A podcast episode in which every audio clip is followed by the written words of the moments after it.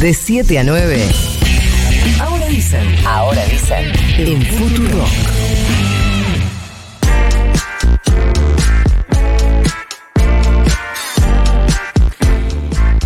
Se convirtió en promo de este programa.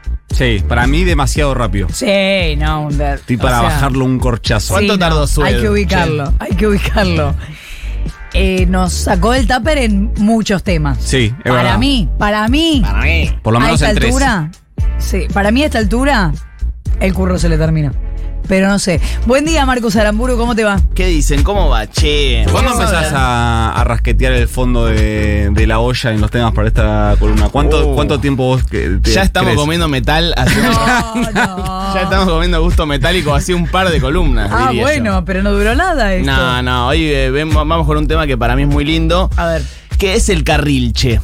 ¿Saben qué es el carrilche? Si les digo carrilche, ¿se imaginan algo? No. No, No. no. El carrilche es el lunfardo de las travestis. Hermoso. Hoy vamos a hablar del carrilche y quiero hacer una aclaración que es que esta puerta la vamos a abrir hasta cierto punto, hasta Ajá. el punto en donde nos dejan abrirla, Ajá. porque el lunfardo de las travestis, el carrilche, nace como una herramienta de supervivencia y la gracia es que solo lo sabían ellas. Claro, es su código. Entonces, vamos a hablar del carrilche viejo. Un carrilche que se inventa en 1945 y que ya está casi en desuso, solo quedan algunas palabras. ¿Pero por qué? Porque se empezó a difundir y a conocer. Ok. Existe un carrilche más moderno, de principios de los 90. Que no vamos a spoiler. De ese no se habla. De hecho, eh, mis amigas del archivo de la memoria trans me dijeron, de ese no se habla. Aprovechemos y digamos que hay un eh, podcast hermoso del que eh, Marquitos participó, que lo ha creado con eh, Futurock, del archivo de la memoria trans, que es una belleza y completamente recomiendo. Pueden buscarlo en Spotify. Bien, entonces, para poner un poquito de contexto a, a la creación del carrilche que se empieza a gestar en la cárcel de Devoto a mediados de los 40. Hay que decir que desde la década del 30 estaban, ex- empiezan a existir eh, ciertos edictos policiales, el, de- el que eh, afectaba a la población eh, travesti, que en ese momento era, eran transformistas, incluso se llamaban a, a- a ellas mismas como maricones, digamos, no estaba tan instaurado esto de, de la mujer travesti. Sí. El artículo segundo F de estos edictos policiales penaba a quienes se exhibieran en la vía pública vestidos o disfrazados con ropa del sexo contrario. Disfrazados. Sí, Dios es mío. decir, si vos eras un varón cis, término que no existía en ese momento, Sí. tenías que usar pantalones. Si no, ibas a una cárcel de varones durante 15, de 15 a 90 días era la pena. Y eso hace que, por supuesto, las cárceles se empezaran a llenar de travestis y luego con eh, el peronismo empieza una persecución todavía más grande a esta población y se sale otro artículo de edictos policiales que es el segundo H que pena a eh, la incitación, ofrecimiento del acto car- carnal en la vía pública. Con estas dos herramientas el Estado empieza a perseguir cada vez más a las travestis y la cárcel de Devoto puntualmente... Travestis y prostitución. Exacto, pero eran eh, herramientas que, que se fijaban, digamos, en, en perseguir eh, directamente Sí, a claro. los maricones. Entonces, la cárcel de devotos se empieza a, a- a convertir en un punto de encuentro, y varias, de hecho, lo, lo cuentan varias en el, en el podcast del archivo de la memoria trans. Que es que era un lugar en donde, en casi un lugar casi de reunión, porque vos eh, entrabas 15 días, estabas con todas tus amigas, salías, Capaz estabas 15 días afuera o menos, volvías a entrar. Che, ¿dónde está Flor? No, Flor salió. Bueno, entonces era casi como una especie de pensión eh, el- el- la cárcel de Devoto. No les salió bien, chiques. No les salió bien lo que querían hacer. Y ahí se empieza a gestar esta, esta lengua, este argot. En realidad no es una, un lenguaje, un argot es algo, es un lenguaje que le pertenece a una comunidad, ¿no? Eh, Malva Solís, que es una mujer travesti que murió en el 2015 con 92 años, es decir, triplicando la edad promedio que tiene una travesti en la Argentina, vivió esa época y hay un documental muy lindo que se llama Con nombre de Flor. Se puede buscar en Vimeo. Sale 2 dólares alquilarlo. Yo lo hice. eh, es muy poco, la verdad. Está muy lindo. Eh, y ella, además de ese documental, en sus últimos años empezó a, a documentar este, este argot a través de una revista de, de Marlene Washer que se llamaba El Teje. y empieza a contar cómo se crea. Según eh, Malva, eh, lo empezaron a, a- a inventar dos hermanas, las hermanas Arveja, Florian y Orquídea Arveja, Excelente. que eran dos transformistas, y lo que ellas empezaron a hacer era... eh, para una una muestra muy clara de, de la función del carrilche es que la primera palabra que se inventó fue doda, que quiere decir cuidado. Mira. Entonces es claramente... Cuidado, tipo guarda. Ojo. Claro. Ajá. Doda, Alerta. Atención. Ajá. Eh, es claramente una muestra de las, las primeras funciones ¿no? de- Claro, de- del claro. carrilche. Estas dos hermanas eh, hacían shows de transformismo en los piringundines de, de, de San Telmo, del Bajo, y empezaron a meter palabras del carrilche en sus canciones para alertar al resto de los maricones de que, digo los maricones porque así se refiere Sí, Malva, sí. eh, de que venía la policía o de que había policías infiltrados. Entonces empezaban a meter palabras como por ejemplo fush, que era fuera, doda, como dije recién, cuidado, sidilcri, que es policía en el, en el carrilche. Entonces, por ejemplo, doda la sidilcri, algo que nadie claro. entendería jamás, era cuidado la policía. Ajá. En los Qué difícil la hicieron igual, debe tener una explicación, pero. Sí, pero qué necesario debería ser. Obvio. Busqué la, la etimología de, de- de por qué esas palabras, no la encontré, realmente es muy difícil de, de rastrear. Eh, toda la historia travesti está muy borrada en Argentina, es muy difícil rastrear ese tipo Por de eso es, cosas. tan, es doblemente importante el archivo de la memoria. Tal cual.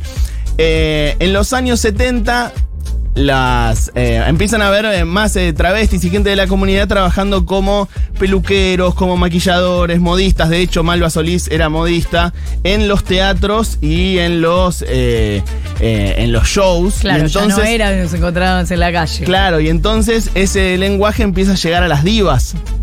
Por ejemplo, a Moria Kazan. Excelente.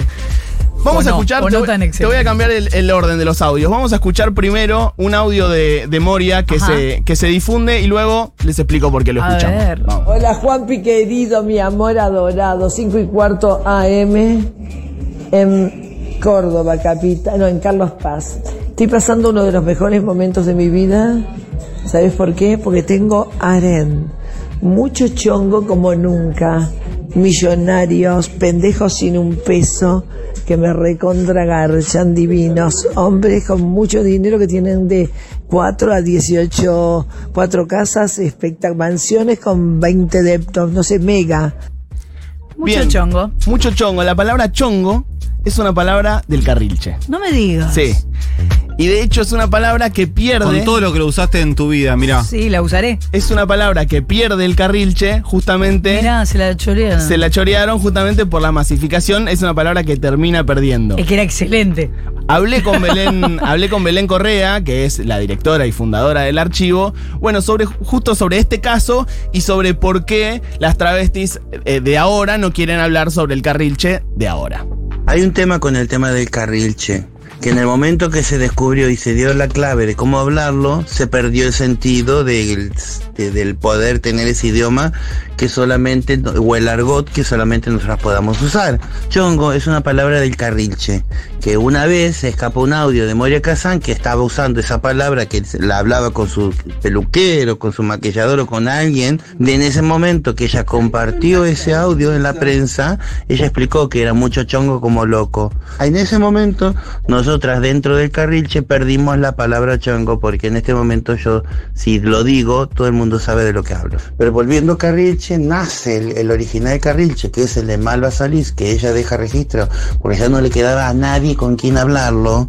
Entonces, al morir ella, se moría ese, ese argot, entonces ella dejó algunas palabras y hoy alguna gente lo seguimos hablando este, de distintas formas este, metiendo como si estuviéramos hablando un portuñol, que meto palabra, hablo una conversación y entre medio meto una palabra clave que solamente vos y yo la entendemos. Eso lo seguimos haciendo, no un dialecto de corrido de, de, de Carrilche, porque eso lo hacíamos más en los 90, de verdad. No tanto del área carcelaria en los 90, sino más de no, que no entienda lo que estoy diciendo. La necesidad de eso, ¿no? de Total. recuperar esas cosas. Y sí, no, y la necesidad de ellas en ese momento para, para tener un, un dialecto que pudieran manejar, que otros no entendieran y cuidarse entre sí. Vamos a repasar algunas frases que deja Malva Solís eh, armadas. Si pueden, si quieren buscarlo, hay un, un PDF de, de una nota de Malva Solís en la revista El Teje. La revista El Teje fue una revista que sacó Marlene Guayar en, en su momento. No sé si sigue existiendo, me parece que no. Pero eh, se puede buscar, están eh, en Google. Y, Malva deja un- una pequeña reseña de, cómo se crea este, este argot y como un glosario, un, pequeño diccionario de algunas palabras.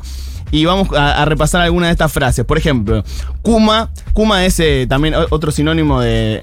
ah, una cosa. eh, carrilche es travesti en, en idioma carrilche. Entonces Bien. es idioma travesti. Travesti, claro. Bien. Kuma es que es eh, como maricón. Entonces Kuma, Doda la sidilcre. Maricón, cuidado con la policía. Chilpo, Doda con la RIP. Cuídate del robo. Eh, Chilpo, Doda, Ticués es chuminoso. Marica, el chongo es un sucio.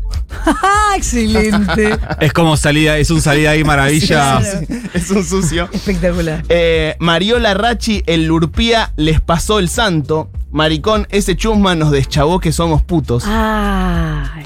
Porque era todo, eh, estaba lleno de, de- de policías encubiertos y, Claro. listos para las racias, ¿no? Claro. Bueno, si lo quieren buscar está en, eh, no tiene sen- de- Ah, Paqui es otra palabra que viene de- del carrilche, que hoy eh, es cada vez más conocida, y que quería decir torpe, eh, Ah. como, como eh, bruto, ¿entendés? Eh, y entonces cobra otro sentido. No sé si Sí. escucharon hace poco que eh, Camila Sosa Villada en el podcast La Cruda le dijo a Miguel Granados que tenía que dejar de ser Paqui. Se lo dijo con onda. Sí, pero en la descripción que ella le hace de lo que quería dejar de ser Paqui es mucho más amplia que dejar de ser heterosexual, que es una forma en la que se termina Sí. usando la palabra Paqui, que creo que tiene mucho más que ver con ser bruto, con ser torpe. Claro, más que- la ignorancia. Claro, que con ser eh, Sí, estrictamente. que es casi hetero. es como dejar de ser machista, en realidad. Bueno, es- Y en O algo este por ahí. Sí, porque eh, incluso ella, viste, que le dice dejar de ver el mundo gris. ¿no? Exacto, Eh, sí, sí, Ponerle sí. colores, Claro. ponerle como. Una definición de Paki como una mirada sobre el mundo, no con quien te acostás, básicamente. eh, Exactamente, totalmente. Bueno,